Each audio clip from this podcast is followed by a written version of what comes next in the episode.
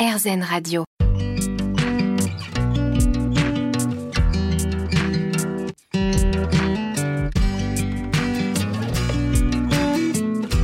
L'instant présent Aurélie Godefroy. Bonjour, c'est Aurélie Godefroy. On se retrouve pour l'instant présent, votre émission hebdomadaire sur RZN Radio. Avec nos invités, nous comprenons l'importance de se poser en conscience, de s'ancrer, de méditer, de mettre sur pause dans notre vie quotidienne pour mieux vivre les différentes problématiques que nous pouvons rencontrer, que ce soit au niveau personnel, professionnel ou encore émotionnel. Et j'ai l'immense bonheur d'accueillir aujourd'hui Eric Emmanuel Schmitt. L'instant présent Aurélie Godefroy.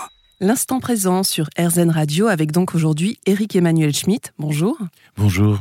Alors, c'est ce que je vous disais euh, juste avant cette émission. C'est compliqué hein, de vous présenter en quelques phrases, mais je vais quand même m'y essayer. Alors, vous êtes l'un des auteurs francophones les plus lus et les plus représentés dans le monde. Vous êtes aussi l'auteur le plus étudié dans les collèges et lycées. C'est important de le souligner pour les jeunes qui nous écoutent. Romancier lumineux, conteur hors pair, amoureux de, amoureux de musique, vous faites passer une émotion teintée de douceur et de poésie dans tous les arts. En 2016, vous avez été élu à l'unanimité par vos pairs comme membre du jury Goncourt. Quand est-ce que vous dormez, Eric Emmanuel Schmitt? Mais alors figurez-vous que je dors beaucoup. En fait, Ah, c'est ça, le paradoxe. c'est ça le secret. Non, non, je dors comme un bébé. Il me faut, il me faut 8 heures. euh, mais alors après, je suis en forme toute la journée et je, me, je ne me déconcentre jamais. Voilà, je, je n'ai pas de moment de fatigue. Mais il faut, il faut que j'ai j'ai mes 8 heures de sommeil. Alors aujourd'hui, vous nous présentez euh, la suite de votre saga La traversée des temps avec un nouveau tome qui s'intitule Soleil sombre, publié chez Albin Michel. Ce titre est absolument magnifique. Comment vous l'avez choisi? Il me semble que l'Égypte, c'est un oxymore. Soleil sombre, c'est un oxymore. hein. C'est un, c'est un sucré salé. Et euh, l'Égypte, c'est le pays d'avant toutes les séparations. L'Égypte ancienne. Avant, je dirais, la séparation du mort et du vivant. Avant la séparation de, de, de la pierre et du divin. Avant la séparation de l'animal et de l'homme, puisqu'on représente un homme avec une tête de chacal. Presque avant la séparation du féminin et du masculin, Ouais. puisque par exemple le Nil, euh, qui est puissant comme un homme et généreux comme une femme, puisqu'il apporte le limon et qu'il per- permet la vie, eh bien les Égyptiens le représentaient par un androgyne Oui, c'est vrai. euh, bleu. Euh, et donc, euh, mon bonheur de me trouver à cette époque, ça a été de d'être oui avant la séparation que va faire la philosophie grecque et même le judéo-christianisme. Mm. Oui, aussi entre avant la, la séparation entre l'immanent et le transcendant, c'est important de le souligner. hein. Exactement, exactement. Et ça, c'est c'est une spécificité et je pense que c'est pour certains d'entre nous une nostalgie. Effectivement, bah, il y a toujours cette fascination hein, pour l'Égypte ancienne. C'est de cette manière que vous l'expliquez? Ben, C'est-à-dire que l'Égypte, euh, c'est la proximité avec le mystère. Euh, notre monde est mystérieux, notre existence est mystérieuse. Et certains veulent résoudre euh, ce mystère en, Avoir une réponse. voilà, en brandissant des théories. Et puis, il y a des spiritualités qui s'approchent du mystère et qui nous apprennent à vivre dans le mystère et avec le mystère. Et moi, j'ai toujours euh, été extrêmement sensible à cela. Je ne crois pas qu'il faut brandir de pseudo-connaissances. Euh, Il faut chercher à connaître. Moi, je suis un amoureux du savoir, un amoureux de la connaissance, un amoureux des sciences aussi. Mais euh, je pense que la sagesse, c'est aussi de reconnaître les limites du savoir, de ne pas être impérialiste et, et donc d'avoir une, oui, une, un- une vie naturelle dans le mystère.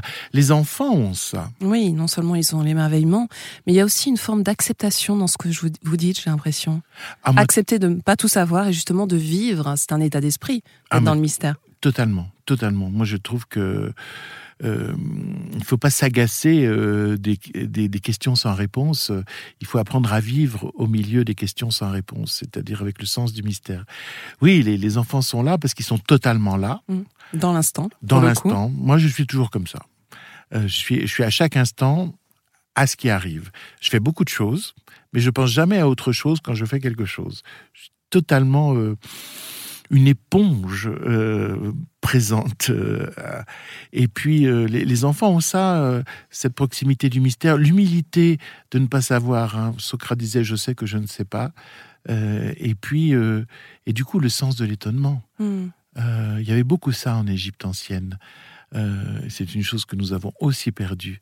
Euh, ce sens de l'étonnement et de l'émerveillement, puisque euh, il y a quelque chose de miraculeux dans le fait d'être, Exactement. On parle aussi de l'esprit du débutant dans le bouddhisme.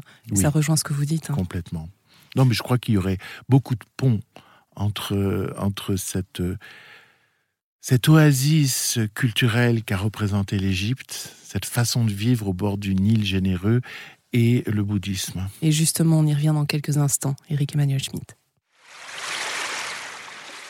L'instant présent Aurélie Godefroy. L'instant présent sur RZN Radio, votre émission hebdomadaire. On se retrouve aujourd'hui avec Eric Emmanuel Schmitt. Alors, Eric Emmanuel Schmitt, je rappelle que vous venez de publier Soleil sombre chez Albin Michel. Est-ce que vous pouvez nous rappeler euh, l'objet de cette saga pour les lecteurs, nos auditeurs qui n'ont pas forcément lu les deux premiers euh, opus? C'est un projet un peu fou que j'essaye de rendre raisonnable. C'est le projet de raconter sous forme de roman l'histoire de notre civilisation. Euh, le roman commence il y a 8000 ans et finit aujourd'hui. Euh, et euh, comment, comment raconter ça? Eh bien, c'est un personnage, Noam, qui est né il y a 8000 ans au bord d'un lac, qui est devenu une mer, puisque c'était la mer, c'est devenu la mer Noire, après le, le déversement de la Méditerranée dans, dans les plaines de l'Ukraine. Euh, eh bien, euh, ce personnage découvre qu'il est immortel euh, et s'en réjouit d'abord, bien sûr, et puis après, il va se rendre compte que c'est une solitude radicale de ne pas vivre dans le temps des autres, dans le présent des autres. Mais ce personnage qui est curieux, euh, qui n'est pas héroïque, pas poseur, euh, il est toujours héros malgré lui. Oui, et vous le rendez très humain, j'ai trouvé. C'est-à-dire qu'en fait, il se pose plein de questions et vraiment, il s'en cache pas. hein. Mais oui, parce que vous savez, être immortel, c'est pas avoir des réponses aux questions. C'est, continuer à se poser la question pendant des siècles, voire des millénaires. Oui, oui, et je crois que l'originalité de, de, de, de ce personnage, c'est que, à la différence de tous les immortels qu'il y a dans les livres, c'est pas un méchant, euh, c'est pas un agressif, euh, c'est au contraire quelqu'un qui habite la condition humaine Mm. longtemps Qui la vit pleinement en plus. Hein. et qui la vit pleinement. Dans Oui, toutes les dimensions de son être et de son esprit. Oui, hein. oui, il est, C'est- il est- il est spirituel, sensuel, Ouais, ouais. euh, charnel, amoureux, euh, curieux, de connaissances aussi. Et voilà, ce personnage dans le premier tome, Paradis perdu, racontait le néolithique, ce passage euh, où nos ancêtres euh, chasseurs-cueilleurs sont devenus sédentaires, cette ce bouleversement pour la civilisation, puisqu'il y a eu une explosion démographique et en même temps, tout d'un coup, une infériorisation des femmes qui sont devenues Mm. euh, femmes au foyer. Alors, euh, c'était à moitié une bonne nouvelle pour l'humanité. Ouais, on y reviendra. Voilà. Et puis, euh, le deuxième tome s'appelait La Porte du Ciel, qui est la traduction de Babel. Et euh, ça racontait euh, ce grand moment euh, de la civilisation qu'est la Mésopotamie, euh, qui invente euh, les villes, euh, la hiérarchie sociale, euh, euh, qui dompte euh, le Tigre et l'Euphrate, et, et puis donc les champs, euh, et euh, qui invente l'écriture aussi. Oui, oui, bien sûr. On Voilà. se souvient avec les tablettes. euh, ouais. Exactement, les tablettes, les tablettes d'argile. Ouais. Et maintenant, ce troisième tome, Soleil sombre, fait arriver Noam au, au bord du Nil et euh, nous permet de découvrir euh, la civilisation égyptienne. Et c'est naturellement que vous êtes orienté vers l'Égypte cette fois-ci. C'était en fait, vous vous êtes posé beaucoup de questions sur le lieu et notamment sur Memphis, qui est la ville sur laquelle vous travaillez beaucoup. Mais oui, parce qu'aujourd'hui, Memphis, c'est, ça n'existe plus. Mm. Euh, ah bah il y a plus rien, je crois. hein. Plus rien, c'est les faubourgs du Caire, au sud du Caire. Et alors, ça y est, maintenant on cherche un peu, on a trouvé quelques statues, alors que ça a été pendant euh, plusieurs milliers d'années la capitale euh, des deux Égyptes, Mm. Euh, le centre commercial et le centre militaire, toutes les armureries étaient à Memphis. Alors voilà, j'ai- reconstitué euh, ce, ce monde. Et je fais évoluer Noam dans, dans, dans cette société égyptienne il s'y introduit d'ailleurs d'une façon un peu étrange parce que normalement, il s'introduit dans la société en étant guérisseur, parce qu'il est guérisseur. Mais il a tellement été épuisé par tout ce qui est arrivé en Mésopotamie, euh, par le traitement euh, que, faisait euh, le roi Nemrod des, hommes qui, les asservissaient. donc là, il n'est pas du tout d'humeur à, être soignant, en tout cas pas au mmh. début du roman. Et donc il s'introduit dans cette société en devenant gigolo. Ah bah c'est une sacrée, euh, oui oui, euh, transformation.